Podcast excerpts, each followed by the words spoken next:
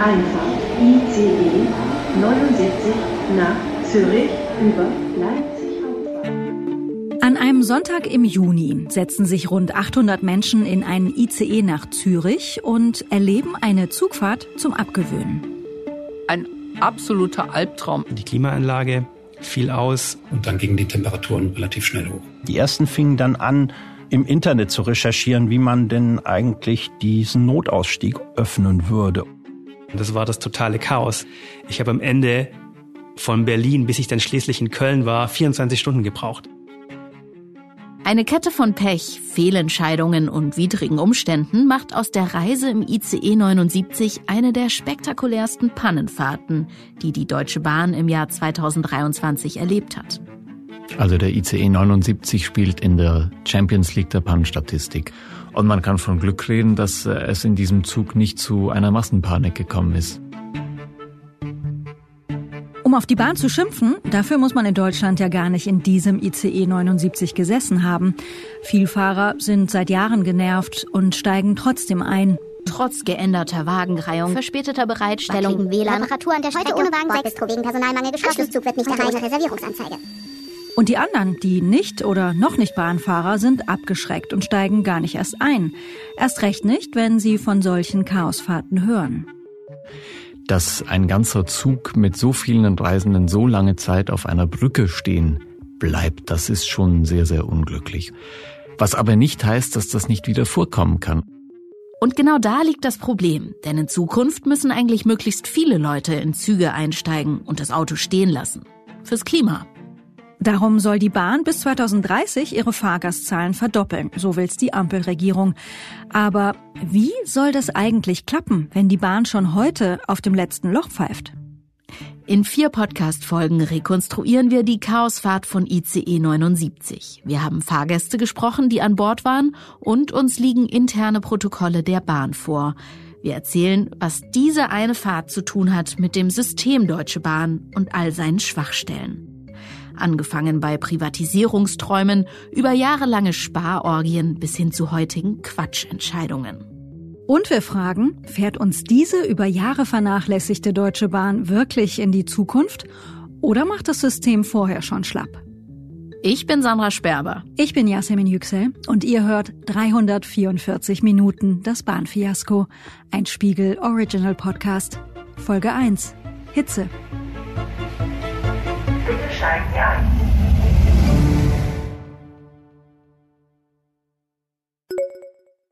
Uhr. Der Zug verkehrt heute mit der Baureihe 412.13. Somit steht zusätzlich Wagen 8 zur Verfügung. Ich erinnere das noch ganz gut, das war am 25. Juni, ein warmer Sommertag und ich bin mit dem ICE 79 gefahren, obwohl ich das eigentlich gar nicht wollte. Äh, mein Zug hatte nämlich Verspätung und ich bin dann mit ICE 79 als eine Ausweichmöglichkeit konfrontiert worden und habe dann kurzerhand entschlossen, mich da reinzusetzen. Das ist Gerion. Gerion ist unterwegs nach Karlsruhe. Dienstreise, erste Klasse Ticket. Gerion hat aber keine Reservierung für diesen Zug. Dass er trotzdem noch einen Sitzplatz in dem vollen ICE 79 erwischt, wertet er als gutes Zeichen. Noch. Abfahrt 13.26 Uhr. Vorsicht bei der Einfahrt. Ich war morgens noch auf dem Termin und war dann früher fertig, als ich geplant hatte.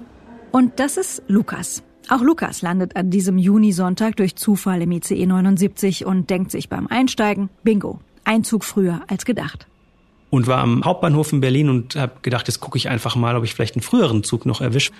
Und dann habe ich eben gesehen, dass dieser ICE 79 fährt Richtung Zürich und bin dann in den Zug eingestiegen, uh, nicht wissend, was auf mich zukommt.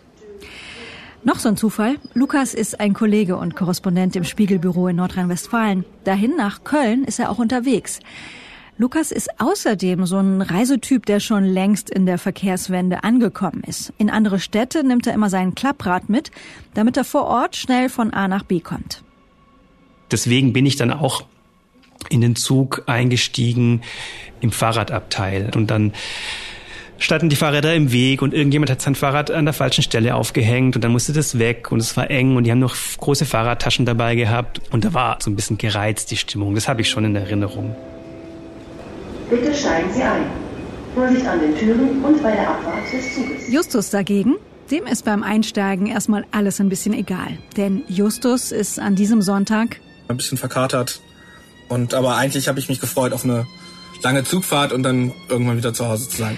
Brüssel in seinem Fall. Justus ist Megabahn-Fan, quasi Überzeugungsfahrer und freut sich jetzt erstmal aufs Abschalten. Also ich sitze auch gerne im Zug, das sollte man vielleicht dazu sagen. Ich mag es im Bordrestaurant zu essen und so. Es gibt schon eine gewisse Zugromantik, die da für mich auch mit reinspielt und die das für mich erträgbarer macht als vielleicht für andere Leute, die das nicht so gern machen.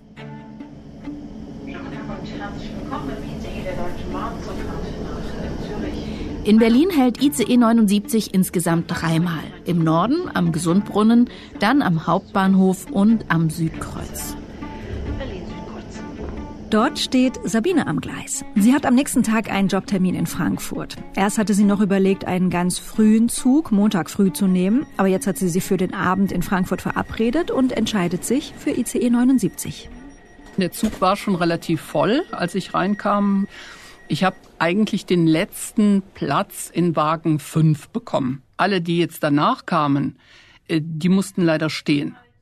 Sabine erwischt den letzten Platz, sitzt und freut sich auf den Film, den sie sich für die Fahrt runtergeladen hat. Bevor sie den startet, scannt sie nochmal, wer noch so mit ihr im Abteil sitzt. Da war eine Gruppe von Männern, die auf einem Ausflug waren. Und äh, die hatten auch hm, ich würde mal sagen, einige Flaschen Alkohol dabei, die sie dann auch schon getrunken hatten. Für die ICE-Passagiere geht's von Berlin in gut 40 Minuten nach Lutherstadt-Wittenberg. Und eine halbe Stunde später hält ICE 79 in Leipzig. Nur eine Minute Verspätung bei der Ankunft. Alles im grünen Bereich. Und in Leipzig stiegen relativ viele Leute zu. Einer davon ist Sebastian. Der ist am Vormittag von Dresden nach Leipzig gestartet und will jetzt in den ICE 79 umsteigen. Das klappt. Top. Sebastian hat eine Platzreservierung in der ersten Klasse. Tipptopp. Ich äh, musste auf eine Dienstreise von Dresden nach Brüssel. Planmäßig sollte ich, glaube ich, abends um 21, 21.30 Uhr in Brüssel ankommen. Der Umstieg in Leipzig hat noch äh, sehr gut gepasst. Und ja, dann ging es langsam los hinter Leipzig.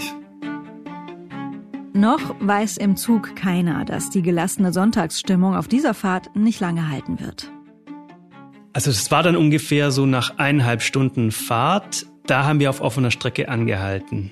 Plötzlich bremste er aus. Und zwar so ein bisschen wie wenn so eine Maschine oder so ein Staubsauger zu Hause irgendwie den Stromanschluss verliert. Das war kurz hinter dem Flughafen Leipzig wo der Zug zum ersten Mal sehr schnell zum Stehen kam. Das ist was anderes, als wenn es so eine Notbremsung gewesen wäre. Das hätte man gemerkt, wenn es so ruckt oder so. Nein, es ist einfach so ein, so ein Ausgleiten. Ja? Aber es ist dann so tot danach. Das wirkte ziemlich abrupt, aber ich glaube, zu dem Zeitpunkt war ich noch sicher müde und so ein bisschen, ja, wie gesagt, verkatert. Also, dass ich da jetzt keine, keine krassen Eindrücke von habe. Da war ich immer noch mit meinem Film beschäftigt und habe das nur so aus den Augenwinkeln gesehen, dass wir standen, habe mich damit gar nicht weiter beschäftigt. Ärgerlich, so nach dem Motto, immer ist was, wenn man Bahn fährt. Sagen wir mal, die, die Dramatik wird einem im ersten Moment gar nicht so klar, weil es relativ ruhig ist. Und was passiert danach nichts mehr. Im Führerstand und beim Zugpersonal passiert dafür umso mehr. Jedenfalls ist der Zwischenfall dem Zugführer eine Meldung wert. Er schreibt ins sogenannte Reisendeninformationssystem. Das ist ein interner Chat zwischen Zugpersonal und Leitstelle. Bahnmitarbeiter bekommen ihn auf ihre Diensthandys. 15.05 Uhr. Prognose für Erfurt Hauptbahnhof an plus 30. Zug steht auf freier Strecke, Nähe Flughafen Leipzig-Halle. Die automatische Stromabnehmer-Senkeinrichtung hat angesprochen. Lokführer prüft. Wenn man diese Protokolle regelmäßig liest, ist Lokführer prüft grundsätzlich nie ein gutes Zeichen, weil das bedeutet, dass es auf jeden Fall länger dauern könnte. Das ist mein Spiegelkollege Serafin Reiber. Er liest tatsächlich oft diese Protokolle, weil er über die Bahn und ihre Probleme berichtet. Über Serafins Quellen haben wir auch den Zugang zur bahninternen Kommunikation. Das heißt, so erfahren wir Details über diese Fahrt, die den Fahrgästen im Zug selbst gar nicht bekannt sind.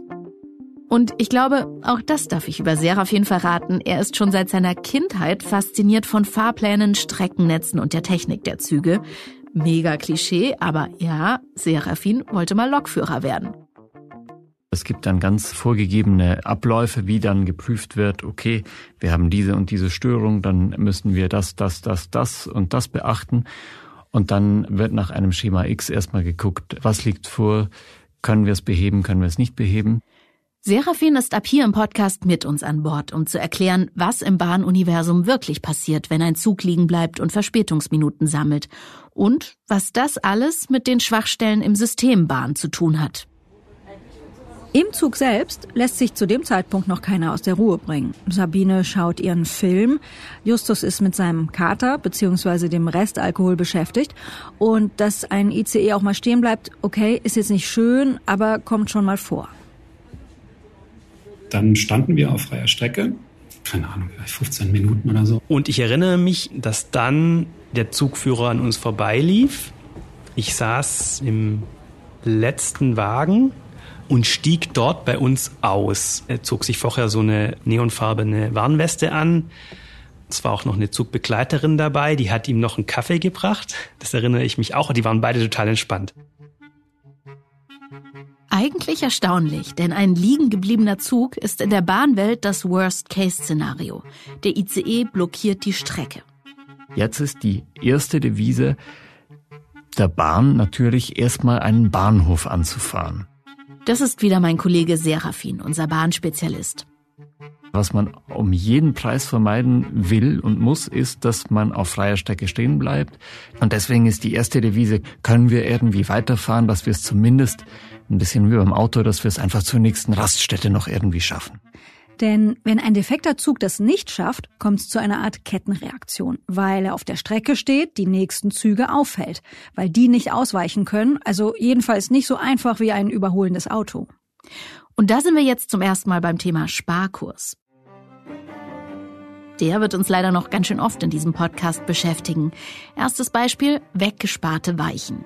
Die Bahn hat nämlich die sogenannten Überleitstellen reduziert. Und das bleibt in so einer Situation nicht ohne Folgen. Man hat für jede Weiche eine absurde Kostenanalyse erstellt. Und das hat dann zu Fehlentscheidungen geführt, weil man sich überlegt hat, hier habe ich eine Weiche, die macht sich nicht bezahlt. Wenn da einfach fünfmal im Jahr ein Zug drüber fährt, dann baue ich sie lieber aus. Dann verursacht sie zwar keine Kosten, toll, aber dann fehlt sie halt leider, wenn ein Zug die Strecke blockiert. Nachfolgende Züge müssen dann weite Umwege fahren oder können gar nicht ausweichen und bleiben auch stehen. Dann führt das dann genau im Störungsfall dazu, dass der Betrieb über weite Teile ausfällt. Im liegen gebliebenen ICE 79 hat das Personal jetzt also Stress, weil Zug schnell wieder fit kriegen, weiterfahren, Chaos und Rückstaus verhindern. Immerhin hat der Lokführer schon eine Spur. So ein ICE hat schließlich einen hochmodernen Hightech-Triebwagen mit zig Sensoren. In diesem Fall hat tatsächlich der Sensor des Stromabnehmers angesprungen, hat dem Lokführer gesagt, hey, ich habe hier ein Problem. Ich muss den Stromabnehmer absenken. Und das ist auch der Moment, an dem die Fahrgäste zum ersten Mal hören, dass im ICE 79 der Strom weg ist. Gerion hat als Ingenieur und Vielbahnfahrer ein Ohr für solche Details und kann sich da gut dran erinnern. Es gab erstaunlicherweise eine Ansage, die sehr technisch war und auch sehr präzise. Die hieß nämlich, die Stromabnehmerabsenkeinrichtung habe spontan ausgelöst. Sprich also der Stromabnehmer ist runtergefallen. Und dann funktioniert also natürlich weder der Antrieb noch die Klimaanlage noch die Lüftung oder auch die Hydraulik der Türen funktioniert dann nicht mehr. Also es wird dann schon ein bisschen ungemütlich. Für die Reisenden an diesem Sonntagnachmittag ist es ein erster Vorgeschmack auf das, was noch kommt. Man sah dann den Lokführer draußen in gelber Weste rumlaufen und mit irgendwelchen Werkzeugen hantieren und so Stangen hat er irgendwie in der Hand gehabt und hat damit irgendwo rum, also an, an irgendwelchen Stellen rumgedreht. Und tatsächlich ist der Zug gefühlt nach einer halben Stunde auch wieder in Gang äh, gesetzt worden und man konnte also die Fahrt zunächst fortsetzen. 15.23 Uhr. Prognose für Erfurt Hauptbahnhof an plus 26. Im Zug befinden sich circa 800 Fahrgäste, mehrere Kinderwagen. Ein fast vollbesetzter ICE mit 26 Minuten Verspätung. Aus Sicht der Bahn natürlich nicht ideal, aber dafür, dass zwischenzeitlich der Strom komplett weg war, auch nicht schlecht. Die Strecke ist wieder frei, Chaos abgewendet. Puh. Nur 26 Minuten Verspätung. Als Fahrgast denkst du, yes, geschafft, mein Abend ist gerettet. Der Zug fuhr weiter. Aber nicht lange. Noch nicht mal zehn Minuten später stellt sich raus, zu früh gefreut. Und was jetzt passiert? Ja, also das Pech muss man halt auch erstmal haben. Da erreichte auch wieder die Reisegeschwindigkeit und dann wiederholte sich leider das Spektakel. Und dann hielt er wieder an. Es war so, dass der Strom ausfiel, was man daran merkte, dass alle Bildschirme plötzlich schwarz wurden. Die Steckdose, wo das Handy dranhängt, ist offenbar ohne Strom. Und dieses leichte Geräusch der Klimaanlage, das fiel weg. Stichwort Klimaanlage. An diesem 25. Juni wird am Leipziger Flughafen die Höchsttemperatur von 28,6 Grad gemessen. Die Sonne scheint und Logo. Die Fenster in einem ICE, die kann man nicht aufmachen. Das Zugpersonal schickt eine Vorwarnung an die Zentrale. ICE 79 sammelt weiter Verspätungsminuten. 15.35 Uhr. Prognose für Erfurt Hauptbahnhof an plus 60. Zug steht bei Gröbers auf freier Strecke. Störung erneut aufgetreten. Es ist schon wieder der Stromabnehmer, der Probleme macht. Um zu verstehen, was da passiert ist, muss man sich äh, mal genauer anschauen, wie der Strom aus der Oberleitung in die Lok oder den Triebzug kommt. Dafür braucht es ja vereinfacht gesagt zwei Teile. Das eine ist die Oberleitung, die ist aus einem sehr festen Material gefertigt und das andere ist der Stromabnehmer, der dann an dieser Oberleitung anliegt. Der Stromabnehmer hat eine Art Sicherungssystem. Das soll verhindern, dass ein kaputter Stromabnehmer die Oberleitung beschädigt. Und diese Sicherung funktioniert mit einer Luftleitung. Und wenn jetzt dieser Stromabnehmer merkt, okay, hier in dieser Luftleitung ist irgendetwas falsch oder auffällig, dann senkt sich der Stromabnehmer und das ist jetzt das zweite Mal passiert. Und deswegen bleibt dann der Zug stehen. Es gibt erstmal keine Stromversorgung mehr und der Lokführer stellt sich wieder die Frage, was ist jetzt hier los? Eigentlich wäre das allein kein großes Problem, denn jeder ICE hat zwei Stromabnehmer. Der Zug hat sozusagen ein Ersatzteil an Bord. Aber im Führerstand von ICE 79 macht der Lokführer einen fatalen Denkfehler. Klassisches menschliches Versagen. Und obendrauf kommt jetzt noch eine Kette von weiteren Fehlentscheidungen und Pannen. Für ICE 79 ist hier nämlich Endstation. Das weiß im Zug nur noch keiner. Das zweite Mal hat mich dann so ein bisschen mehr geweckt. Da dachte ich dann schon, okay, mal gucken, was das heute Nachmittag wird. Ja, und dann meldet sich bei mir so ein bisschen der Techniker, der sagt, naja, das ist jetzt offenbar kein Zufall mehr. Und da ist was Systemisches falsch. Also man weiß einfach in der Sekunde schon, hier stimmt was nicht. Und dann war klar, das dauert länger. Auch für alle nachfolgenden Züge, denn wieder blockiert ICE 79 einen Streckenabschnitt ohne wirkliche Ausweichmöglichkeit. Verzögerung im Betriebsablauf würde die Bahn wahrscheinlich durchsagen. Oder übersetzt, akute Staugefahr. Natürlich stehen ab dem Moment des Stehenbleibens die Zugpersonale unter massiven Druck. Das hat auch damit zu tun, dass die interne Vorgabe der DB Fernverkehr ist, dass ein Zug nach mindestens 120 Minuten von der Strecke entfernt werden muss. Das heißt, es muss schnell gehen. Um so einen Zug von der Strecke zu kriegen, müsste man ihn zum Beispiel abschleppen oder doch noch eine Lösung finden, wie er repariert werden kann. Und unter diesem Druck hat der Lokführer schon beim ersten Liegenbleiben offenbar einen falschen Knopf gewählt. Ein Stromabnehmer ist ja kaputt gegangen. Den wollte der Lokführer wohl sperren und mit dem zweiten Stromabnehmer weiterfahren. In der Hektik wählt er aber den falschen Stromabnehmer aus. Der Lokführer hat äh, die beiden Stromabnehmer verwechselt. Er dachte, er hätte den äh, kaputten Stromabnehmer gesperrt, was auch total sinnvoll gewesen wäre, und ist mit dem gesunden Stromabnehmer weitergefahren. Tatsächlich aber hat er die beiden verwechselt und das hat dann dazu geführt, dass er wenige Minuten später wieder auf der Strecke stehen geblieben ist. Für den Lokführer sieht's also so aus, als hätte er zwei kaputte Stromabnehmer. Dabei war er es selbst, der das rettende Ersatzteil gesperrt hat. Wir haben die Bahn zu den ganzen Vorgängen rund um ICE 79 konfrontiert. Ein DB-Sprecher sagt uns zu den Problemen mit dem Stromabnehmer, diese Kombination aus technischem Fehler und Fehlverhalten ist zuvor noch nicht aufgetreten. Um eine solche Verkettung von Fehlern künftig zu verhindern, wurden die internen Anweisungen entsprechend angepasst. Fehler können jedem passieren. Die Frage ist nur, ob sie jemandem auffallen. Sechs Minuten nachdem ICE 79 gemeldet hat, dass die Störung wieder aufgetreten ist, kommt diese Meldung über den internen Chat. 15.41 Uhr. Hallo an das Zugpersonal. Die Bearbeitung des liegen gebliebenen Zuges erfolgt durch die Fokusleitstelle. Jetzt kommt die Fokusleitstelle ins Spiel. In der Eskalationswelt der Bahn bedeutet die Fokusleitstelle äh, 2 vor 12. Und ab diesem Moment ist klar, okay, die Leute im Zug haben gemacht, was sie können.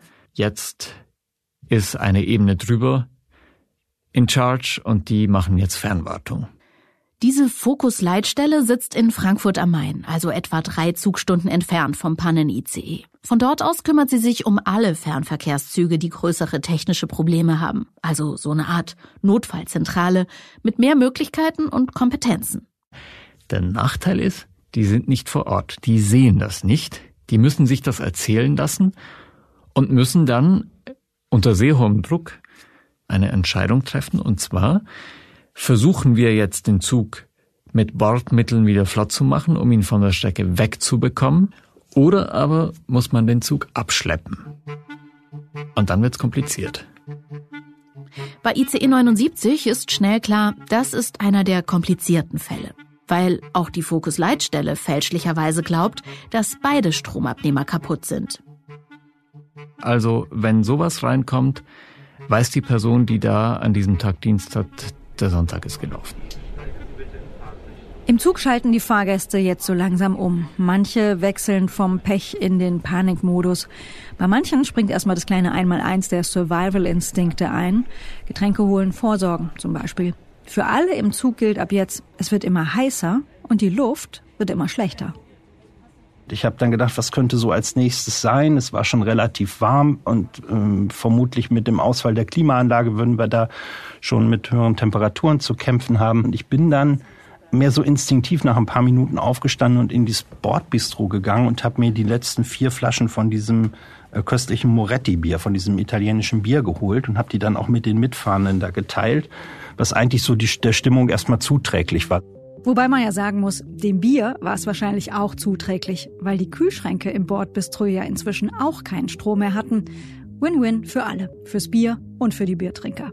Man entwickelt ja so eine Art Schicksalsgemeinschaft dann und man äh, teilt so die Erfahrungen aus letzten Ausfällen der Bahn und äh, wo man alle wie gewartet hat und irgendwo auf die falsche Schiene gesetzt wurde.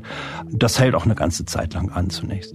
Was die Fahrgäste noch nicht im vollen Umfang ahnen, wie unangenehm so ein Stromausfall an einem warmen Sommertag in einem ICE wirklich werden kann. Denn im ICE gibt's zwar für solche Fälle eine Batterie, aber bei einem über 370 Meter langen Zug muss man natürlich bedenken, dass die Klimatisierung enorm viel Energie verbraucht. Also sobald der Stromabnehmer runtergeht, ist auch keine Klimaanlage mehr da. Die Batterie ist wirklich nur dafür da, die allerwichtigsten Systeme im ICE am Laufen zu halten. Nach europäischen Regularien muss diese Batterie drei Stunden dafür sorgen, dass die Notbeleuchtung funktioniert und dass die Lautsprecherdurchsagen funktionieren und eine halbe Stunde lang kann die Belüftung noch laufen. Aber allerspätestens dann sollte die Stromversorgung wieder sichergestellt werden. Nur diese halbe Stunde ist halt schnell überschritten. Zack. Relativ schnell hat man gemerkt, dass die Luft schlecht wird, weil wir hatten ja keinen Strom mehr zeitweise. Die Klimaanlage fiel aus. An einem Sommertag. Es sind draußen 30 Grad. Der Himmel ist blau. Die Sonne knallt auf diesen Zug. Und dann gingen die Temperaturen relativ schnell hoch. Das ist halt dann äh, ein Metallkasten, der sich halt erhitzt. Man wird dann irgendwann unruhig. Und natürlich fragt man sich dann irgendwann, wenn es so wärmer wird und die Klimaanlage nicht läuft und die Lüftung nicht läuft, wie lange das so gut geht. Sabine, ihr erinnert euch, sie sitzt im vollen Wagen 5 in der zweiten Klasse. Bei Sabine wird die Situation ohne Klimaanlage besonders schnell grenzwertig. Die Leute dünsten ja auch aus, die Leute schwitzen. Und dadurch wird es nicht nur heiß, es wird feucht. Und das ist natürlich zusätzlich nochmal sehr schwer zu ertragen. Also es wurde dann schon relativ schnell sehr unangenehm. Und dann kam die Durchsage, wir öffnen jetzt mal die Türen. Puh, offene Türen, das heißt erstmal aufatmen. Für mehr Luft ist wieder gesorgt. Für die anderen menschlichen Grundbedürfnisse hat Sabine als routinierte Bahnfahrerin sowieso vorgesorgt. Ich hatte Gott sei Dank hatte ich zwei Flaschen Wasser dabei. Ich steige nie in die Deutsche Bahn, ohne mindestens einen Liter Wasser dabei zu haben, einfach aus Erfahrung. Und aus dieser Erfahrung heraus denkt sich Sabine, sie könnte lieber noch mehr zu trinken besorgen. Sie steht auf und will ins Bordbistro Wasservorräte anlegen. Aber da ist kein Durchkommen mehr. Der Zug ist einfach zu voll. Nach zehn Minuten gingen die Türen wieder zu und es kam die Durchsage, wir müssen die Türen jetzt wieder schließen, denn das ist nicht zulässig. Das war's erstmal mit Frischluft. Ich stelle mir die allgemeine Verfassung im Zug zu dem Zeitpunkt ungefähr so vor. Du bist im freien Fall und kurz geht dein Fallschirm auf, aber eben nur kurz. Es gab eine Durchsage, bei der man im Hintergrund Leute laut schreien hörte.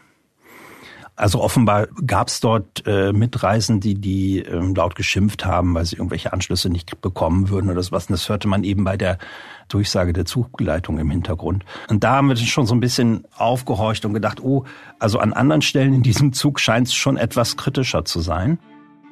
Sabine, Gerion und alle anderen Fahrgäste sind dem ganzen Schlamassel im ICE 79 jetzt ausgeliefert. Sie können nicht raus und frische Luft kommt auch nicht mehr rein. Das nicht zu machen. Sebastian fängt an zu twittern. Frage an DB Bahn. Warum wird das Zugteam aus der Zentrale angewiesen, die Zugtüren wieder zu schließen? Was die Fahrgäste nicht wissen, im Hintergrund laufen die Planungen, wie sie den nächsten Bahnhof erreichen könnten. Abschleppen wäre eine Möglichkeit. 15.57 Uhr. Hilfslok ist bestellt, Abfahrt um ca. 16.15 Uhr. Die Idee, diese Lok zu bestellen und dorthin zu schicken, kam aus Frankfurt, aus der Fokusleitstelle. Und diese Lok ist eigentlich auch dauerhaft verfügbar, eben genau für diesen Fall. Das Tragische ist aber, dass diese Lok diesen 800 Menschen im ICE 79 überhaupt nicht zugute kam. Sie kam zwar da an, das behauptet auch die Bahn, aber viel zu spät. Den ICE-Fahrern hilft die Lok also erstmal nicht, aber uns bringt sie nochmal zum Thema Sparen bei der Bahn. Denn die Bahn hat in den vergangenen Jahren nicht nur an Strecken und Weichen gespart, sondern auch an den Loks. In diesem Fall gehört die Abschlepplok gar nicht mehr der Bahn, sondern einem privaten Betreiber. Das ist für die Bahn günstiger, als sie selbst dauerhaft bereitzuhalten. Ein Bahnsprecher hat uns dazu gesagt, es sei in diesem Fall völlig unerheblich, ob Abschlepploks im Besitz der DB sind oder nicht. Die Loks stünden rund um die Uhr bereit. Ganz unabhängig von der Frage, warum die Abschlepplok so spät zum ICE kam, ist wichtig, dass dieses ganze jahrelange Sparen, also diese Schlankheitskur, einen Ursprung hat. Es begann eigentlich schon mit dem Mauerfall. Nach der Wende, also nach der Fusion von der Deutschen Reichsbahn, also der Bahn der DDR und der Deutschen Bundesbahn, hat man dann beschlossen, die Bahn, wie sie dann äh, genannt wurde, einfach auf Profit zu trimmen. Und man hat dann beschlossen, einfach die Infrastruktur so klein zu sparen, dass die Bahn irgendwie profitabel wurde. 1994 wurden die beiden Staatsbahnen zur Deutschen Bahn AG, also zu einem Wirtschaftsunternehmen, das ab jetzt Gewinne einbringen soll. Ob aus Sicht der Fahrgäste mehr Gewinne auch mehr Service und Verlässlichkeit bedeuten, hm, das konnte man wahrscheinlich schon in den 90ern bezweifeln. Aber bei dem Thema Börsengang hat man damals eher kurzfristig gedacht. Es wurden Weichen ausgebaut, es wurden Bahnhöfe verkauft, es wurden Loks verschrottet, damit sie nicht der privaten Konkurrenz in die Hände fallen können. Und das hat dazu geführt, dass das Gebilde Deutsche Bahn sehr schwach geworden ist. Wie schwach diese Schlankheitskur die Bahn macht, das wird erst jetzt, Jahrzehnte später, so richtig klar. Nach der Wende und in den frühen 2000er Jahren steht erstmal der Profit im Vordergrund. Wer besonders dafür verantwortlich gemacht wird, ist der Bahnchef Hartmut Medorn. Der wurde von Schröder eingesetzt, vom SPD-Kanzler.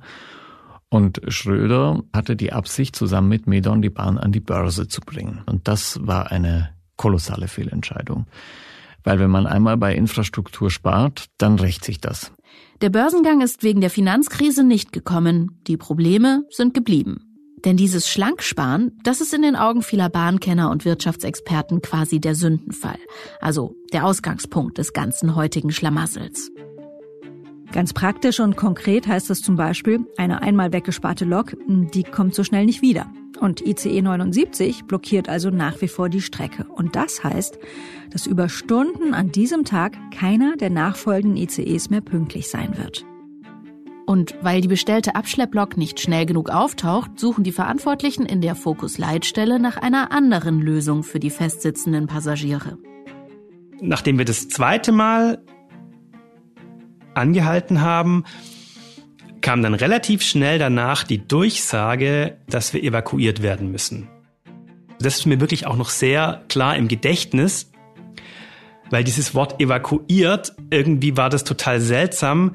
Das hörte sich natürlich so ein bisschen dramatisch an. Also man kennt das jetzt nicht evakuiert von einem Zug. Ich, ich kannte das nicht, ich habe das davor auch noch nie in dem Zusammenhang mit einer Zugfahrt gehört.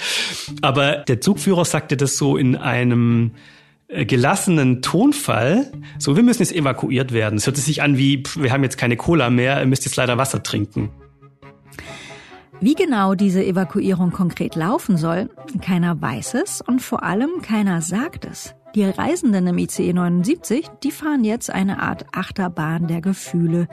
Hitze, schlechte Laune, Ungeduld und Unsicherheit. Die Luft wurde schlechter und dann fing es langsam an, dass die Leute unruhig wurden. Dazu kam, dass wir in so eine Art Schräglage zum Stehen gekommen sind. Das heißt, es war eigentlich eine Kurve. Lukas, unser Spiegelkollege aus Köln, der immer mit seinem Klapprad verreist, der sitzt ja im Fahrradabteil auf so einem Klappstuhl. Die kennt man auch aus S-Bahnen im Fahrradabteil. Das heißt, ich bin immer so ein bisschen nach vorne, nach vorne gekippt. Es war jetzt nicht schlimm, es war keine krasse Neigung oder so. Man hat es gemerkt und es wurde dann irgendwann un, unbequem und ungemütlich so in dieser Situation, weil man halt irgendwie, ja, man hat sich ein bisschen gefühlt wie betrunken.